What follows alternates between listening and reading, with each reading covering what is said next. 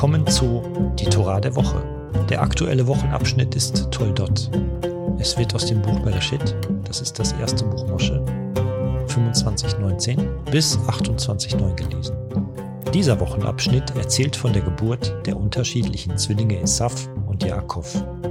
Jaakov verkaufte für ein rotes Gericht von Esaf das Erzgeburtsrecht. Wegen einer Hungersnot muss Yitzchak das Land verlassen.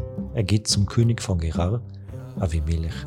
Dort muss er seine Frau Rivka als seine Schwester ausgeben, weil er sich um sein Leben fürchtet.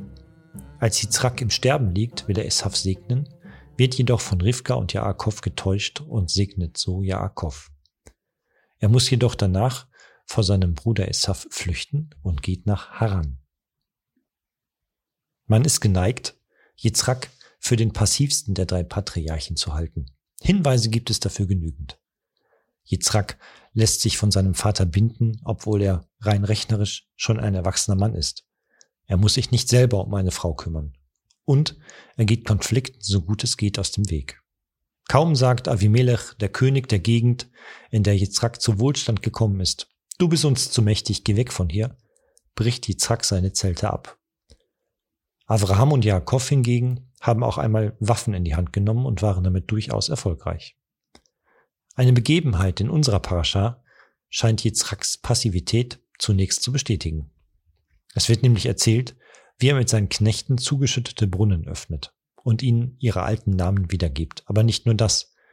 Die Männer graben drei neue Brunnen. Diese Aktivitäten bleiben den anderen Bewohnern des Landes nicht verborgen und erwecken Neid. Kaum haben Yitzhak und seine Leute einen Brunnen fertiggestellt, kommen die Hirten von Gerar. Obwohl sie oder ihre Verwandte vorhandene Brunnen zugeschüttet haben, wie der Text der Torah berichtet, etwa in 26,15, und sie sich nicht für das Wasser interessiert haben, sagen sie nun, das ist unser Wasser, aber erst nachdem Yitzhak einen neuen Brunnen gegraben hat. Das war etwa der Brunnen Eschek. Übersetzt heißt das Streit. An einer anderen Stelle wiederholt sich die Situation. Yitzhak und seine Leute sind fleißig, graben, finden Wasser und wieder gibt es Streit. Da zieht Yitzhak mit seinen Leuten weiter.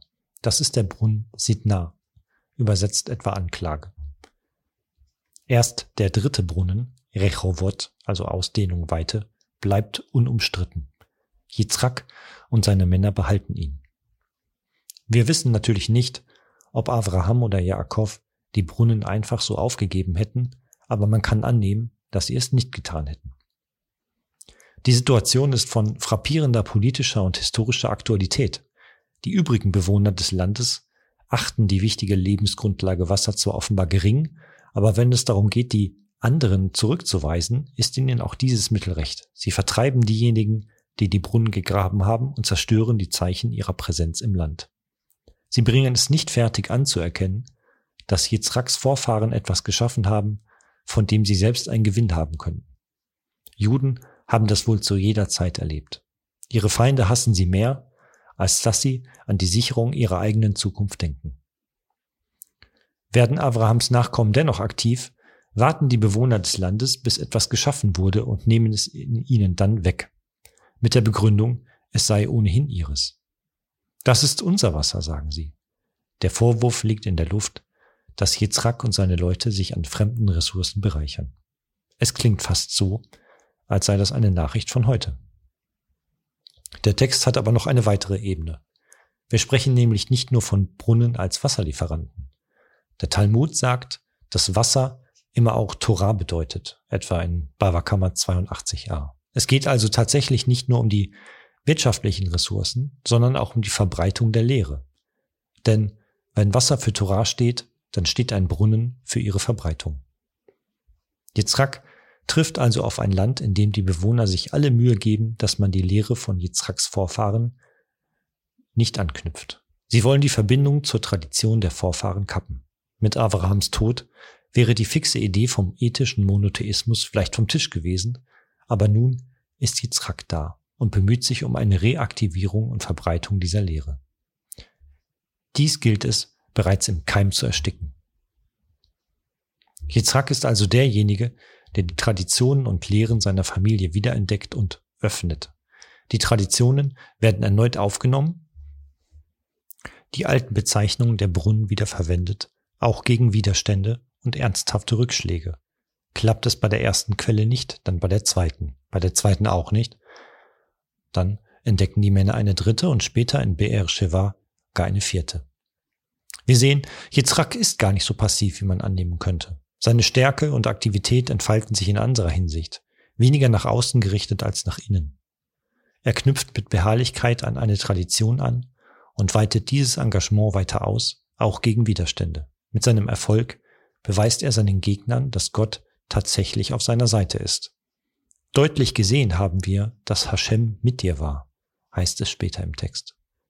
An einem entscheidenden Punkt in der Geschichte ist Yitzhak derjenige, der für Kontinuität sorgt. Gerade dann nämlich, als es erforderlich ist, Abrahams Erbe weiterzutragen und die Idee dahinter zu verbreiten. Da tritt Yitzhak auf und garantiert, dass jemand von den Brunnen profitiert. Was nützen Erfolge auf dem Schlachtfeld oder in der Wirtschaft, wenn die Nachfahren nichts aus diesem Erbe machen? Yitzhaks Handeln geht letztendlich auf. Avimelech kommt zu ihm und erkennt sein Handeln an. Er ist als Bewahrer derjenige Patriarch, dessen Name sich nicht ändert. Avram wurde zu Avraham, Jaakov zu Israel, Yitzhak aber bleibt Yitzhak. Er hat die Namen, die sein Vater den Brunnen gegeben hatte, wieder bekannt gemacht. Er ist der richtige Mann zur richtigen Zeit. Dieser Text stammt von Chaim selber. Und übrigens, wenn ihr Feedback oder spezielle Wünsche habt, können die über chaim.sprachkasse.de als E-Mail geschickt werden, also chajm.sprachkasse.de. Shabbat Shalom.